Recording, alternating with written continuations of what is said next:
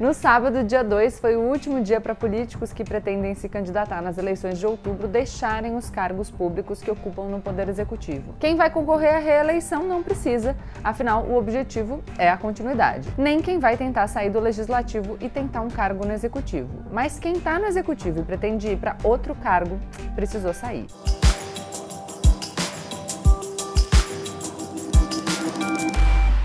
Olá, pessoal! Como eu sempre digo, a partir de agora, menos emoção e mais razão. Aproveita para se inscrever no canal, deixar o seu like e compartilhar esse vídeo com seus amigos. E para vocês que estão assistindo nos bastidores, aproveita para comentar muito, compartilhar com todo mundo, porque é obrigação de você. Mentira. Bom, o final da semana passada foi bem animado. Lembram que no começo do ano a gente fez um vídeo contando para vocês um pouco do calendário eleitoral desse ano?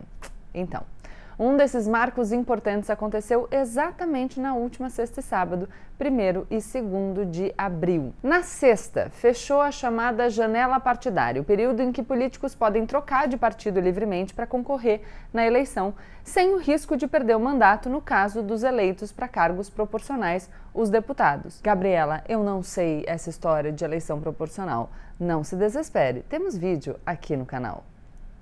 Se a produção não achar, temos vídeo, procura aí na barra de busca.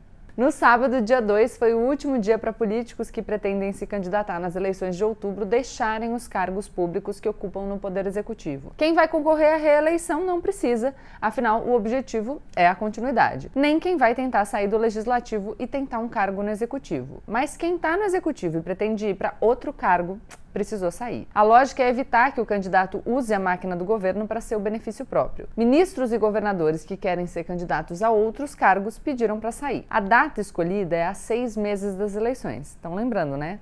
2 de outubro. Os governadores que renunciaram foram Camilo Santana, do PT do Ceará, Eduardo Leite, do PSDB do Rio Grande do Sul, Flávio Dino, do PSB do Maranhão, João Dória, do PSDB em São Paulo, a gente já vai falar dessa treta, segura aí, Renan Filho, do MDB em Alagoas e Wellington Dias, do PT no Piauí. Em todos esses casos, assumem os vices. Primeiro, vamos começar com uma transição relativamente calma. Há duas semanas, o ex-governador de São Paulo, Geraldo Alckmin, finalmente se filiou ao PSB, Partido Socialista Brasileiro. Tudo dentro do plano de formar uma chapa com o ex-presidente Lula. O PSB decidiu que não vai mais fazer uma federação com o PT e tem vídeo aqui no canal explicando o que é essa novidade das federações. Mas os dois partidos vão ser sim aliados. A ida do Alckmin para um partido de centro-esquerda, quando ele tradicionalmente esteve numa posição política de direita, se justifica porque ele é muito próximo do também ex-governador de São Paulo, Márcio França, aí ele se sentiu confortável. Eu abro aspas aqui para o Geraldo Alckmin em seu ato de filiação. Lula é hoje o que melhor reflete e interpreta o sentimento de esperança do povo brasileiro. Aliás, ele representa a própria democracia, porque ele é fruto da democracia.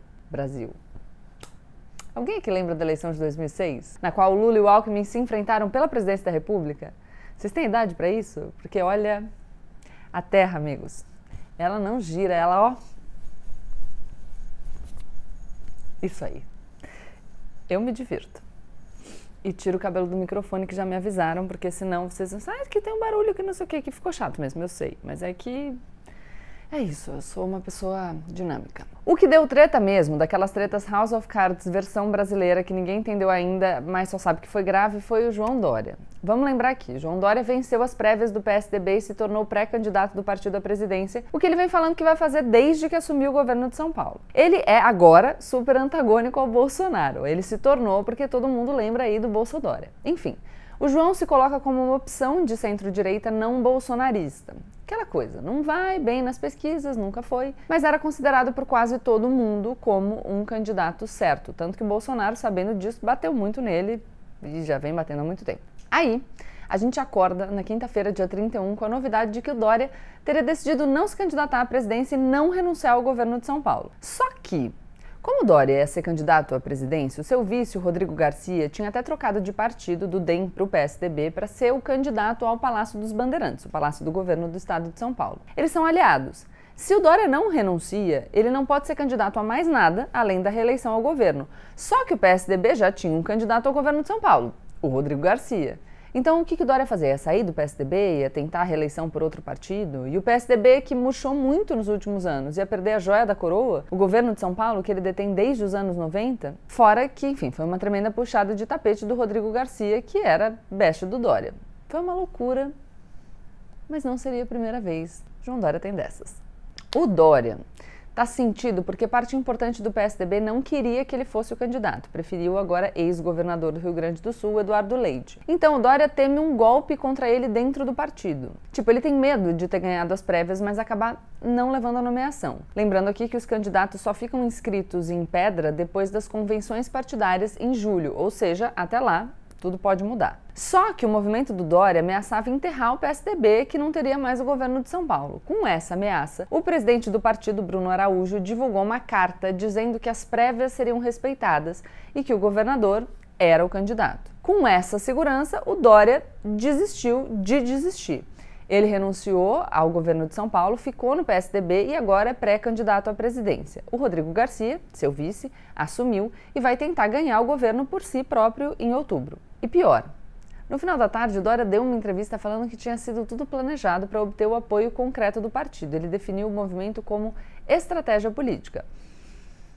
E assim, olha, eu não sei se foi tudo planejado mesmo, pode ter sido, ou o João Dória pode ter dito isso para parecer que ele estava controlando tudo. Sabe quando você está dançando e cai e aí você continua o passo para fingir que na verdade eu fiz de propósito? Pode ter sido também.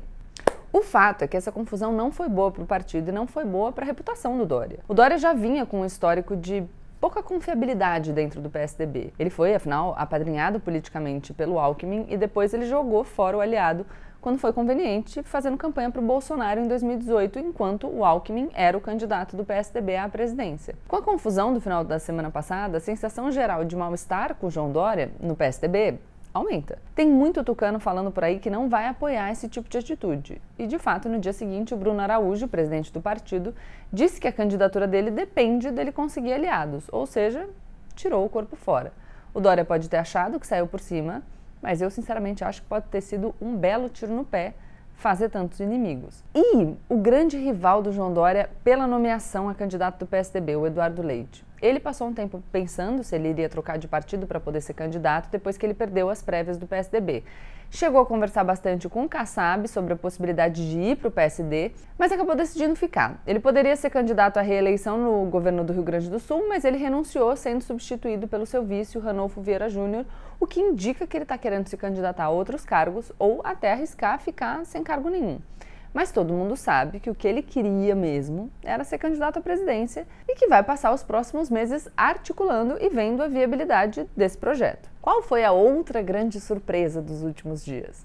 O ex-juiz e ex-ministro Sérgio Moro, que agora pode adicionar ex-candidato à presidência no seu currículo, na descrição. Ou não pode?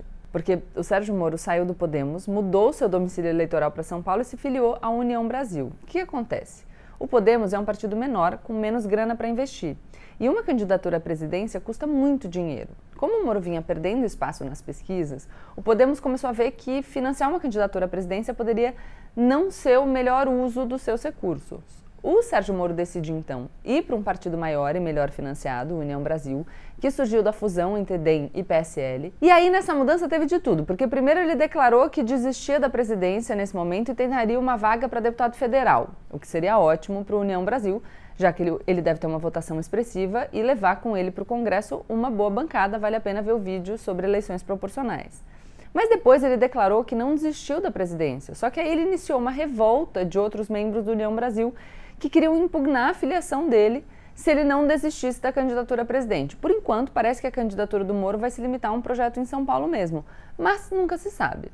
Quem adorou essa notícia foi Jair Bolsonaro, que acredita que os votos dos eleitores de Moro vão todos para ele. O ex-juiz é o sexto pré-candidato da terceira via a desistir, pelo menos por enquanto. Já abandonaram esse barco o Luciano Huck, o João Amoedo, o Luiz Henrique Mandetta, o Rodrigo Pacheco e o Alessandro Vieira. Quem continua nessa tentativa? Ciro Gomes, que já avisou que dali ele não sai e ninguém o tira, vai ser candidato de qualquer maneira. João Dória, Simone Tebet do MDB, Luiz Felipe Dávila do Novo e talvez aí o Eduardo Leite, não sabemos direito. Fora isso, quem mais entrou na dança das cadeiras? Nossa, Gabi, tem mais? Tem mais. Quem também teve que desincompatibilizar para poder concorrer em outubro foram os ministros do governo Bolsonaro. O general Braga Neto deixou ontem o Ministério da Defesa, pois é fortemente cotado para ser candidato a vice na chapa do Jair Bolsonaro. Também foram exonerados o Tarcísio de Freitas, do Ministério da Infraestrutura, que deve concorrer ao governo de São Paulo, João Roma, do Ministério da Cidadania, Damares Alves, agora ex-ministra da Mulher, Família e Direitos Humanos. Tchau, Damares, já foi tarde, tomara que você não volte a lugar nenhum. O Marcos Pontes, o ministro astronauta, o Onyx Lorenzoni, do Ministério do Trabalho, a Flávia Ruda, da Secretaria do Governo, a Tereza Cristina, do Ministério da Agricultura, Rogério Marinho, do Desenvolvimento Regional, Gilson Machado, do Turismo, enfim, toda essa galera pretende ser candidato ou candidata a qualquer outro cargo, governador, deputado ou senador. Sobrou alguém no governo? Uhum, Jair, que agora vai ter que ser candidato à reeleição mesmo. Não vai poder mudar o cargo pretendido. Ou vai ter que desistir completamente. Eu especulei aqui há alguns meses que o Jair, vendo a sua fraqueza nas pesquisas, podia pedir para sair para não pagar mico. Só que as pesquisas vêm mudando, vocês devem estar acompanhando. Segundo a mais recente pesquisa do Datafolha, o Lula está com 43% das intenções de voto contra 26% do Bolsonaro, uma bela distância. Se o Moro sai e os votos forem para o Jair mesmo, a coisa começa a ficar pior. Está na hora de desesperar? Ainda não. A rejeição do Bolsonaro é muito alta e se a eleição fosse hoje, ele perderia. Mas a eleição não é hoje. E se você pensar que esse é o cara que boicotou a vacina, levou o Brasil a ter mais de 660 mil vítimas da pandemia de Covid, fora a alta da inflação, os 12 milhões de desempregados, o preço da gasolina nas alturas, as rachadinhas, os vizinhos milicianos, enfim, o fato dele ainda ter tanto voto é meio assustador. Eu não tô querendo dar taquicardia em ninguém, já dando, né? É só quero lembrar para todo mundo que o jogo só acaba quando termina e que ainda falta bastante jogo para jogar. Deixa o seu like, se inscreve no canal e compartilha esse vídeo com seus amigos. Tchau, tchau!